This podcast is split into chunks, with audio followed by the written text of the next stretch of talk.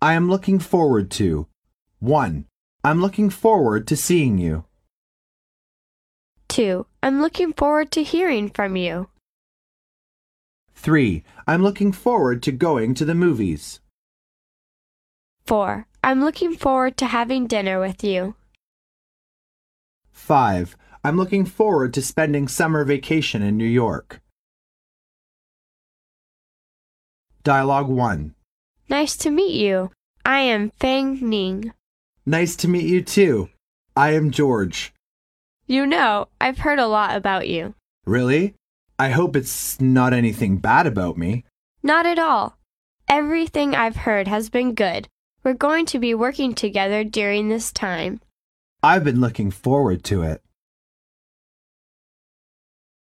Dialogue 2.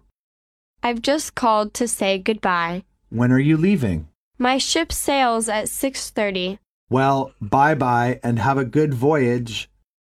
Bye. Look forward to seeing you again soon.